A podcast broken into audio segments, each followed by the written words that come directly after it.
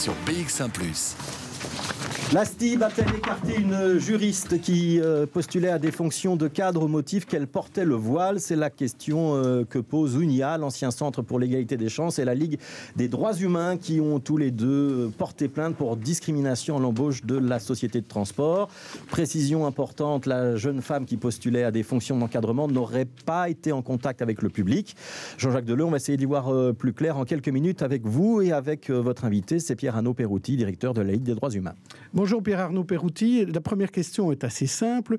Pourquoi estez-vous en justice contre la STIB alors dans ce cas-ci, c'est contre la STIB, mais il se fait qu'au-delà de ce cas particulier, on, constate, nous, à la Ligue, qu'il y a de plus en plus d'endroits dont les jeunes femmes qui portent le voile sont exclues. Alors ça peut être des, emplois, ça peut être aussi euh, des salles de sport, ou ça peut même parfois être des, des, salles d'audience dans les tribunaux. Donc euh, on, sent une crispation autour euh, de, Ici, il s'agissait d'un job dans le service légal, comme on appelle le service juridique. C'était pas, on n'était pas en contact avec le public, effectivement, comme l'a dit Fabrice Goffilet.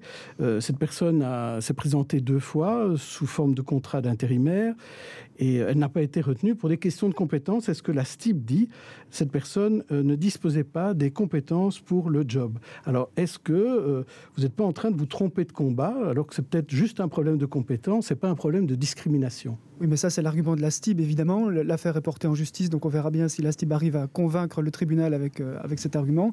Nous, du dossier qu'on a pu examiner, on a constaté qu'en fait, cette jeune femme est passée par des cabinets de recrutement et que les éléments qui lui ont été donnés dans la, justification de, refus d'embauche, euh, en fait, touchaient clairement à la question du port du voile. Donc, dans le dossier qu'on a pu examiner, nous considérons qu'il y a des éléments suffisants pour, pour suspecter une discrimination. Et vous savez peut-être que dans la loi, euh, à partir du moment où on peut amener des éléments qui laissent penser qu'il y a eu une discrimination, c'est à l'autre partie, donc en l'occurrence la STIB, de montrer que le refus d'embauche n'est pas lié au port du voile, mais à d'autres éléments. Alors vous soupçonnez la STIB donc de discriminer dans, dans ce cas-là, alors que la STIB, c'est quand même le plus gros employeur bruxellois, surtout avec 55% de travailleurs qui ont un nom étranger, parce qu'on ne peut pas faire évidemment euh, de, liste euh, chez nous en Belgique, mais si on regarde juste les noms étrangers, 55% des travailleurs portent un nom étranger, d'origine étrangère, et même les deux tiers chez les conducteurs euh, à la STIB. Est-ce que vous vous trompez pas de cible?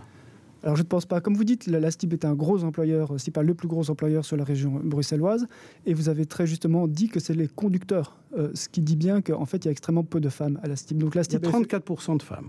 Euh, pas, c'est pas les chiffres qu'on a sur, sur l'ensemble, qui datent d'il y a un an, c'est vrai, mais bon, bon, peu importe. En tout cas, il est sûr qu'il y a une grosse majorité d'hommes à, à la STIB. Et donc, donc ce que vous pensez, c'est qu'il n'y a pas de femmes parce qu'elles ne peuvent pas porter le voile.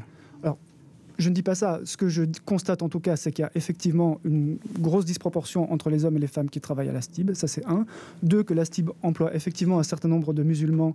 Donc, ce n'est pas tellement ça qui paraît poser le problème. Et c'est bien ce qui justifie notre intervention aujourd'hui, c'est que nous pensons que cette femme, comme d'autres femmes dans d'autres contextes, euh, est discriminée à la fois parce qu'elle est femme et parce qu'elle est musulmane. Et c'est la conjonction de ces deux éléments qui font qu'on parle de discrimination intersectionnelle, mais qui fait que les femmes aujourd'hui, voilées en particulier, ont, du mal à trouver un emploi, un logement ou, un abonnement dans une salle de sport. Mais est-ce qu'on ne fait pas finalement du, foulard un élément qui devient euh, l'élément phare pour engager quelqu'un, oui ou non? Est-ce que ça ne prend pas le pas sur tous les autres critères qui existent non, bien sûr, il n'y a aucune obligation d'engager quelqu'un. On n'en va jamais obliger à engager quelqu'un qui porte le, le, voile. La question, c'est de ne pas refuser d'engager quelqu'un parce qu'elle porte le voile. Et donc la question qui est derrière, c'est est-ce qu'il est acceptable, souhaitable qu'une société comme la STIB engage des gens qui ne sont pas en contact avec le public euh, et qui portent le voile. Et de notre point de vue, ça ne pose aucun problème à partir du moment où les gens font bien leur boulot euh, et, sont tout à fait euh, neutres dans la manière euh, d'effectuer leur, boulot. Autrement dit, c'est pas parce qu'elle porte le voile qu'on peut présumer que d'office elle effectuera son travail d'une manière qui serait pas neutre et, et, et dictée par sa religion. Merci Virano Perouti pour la Ligue des droits humains. Merci, euh, Jean-Jacques Deleu.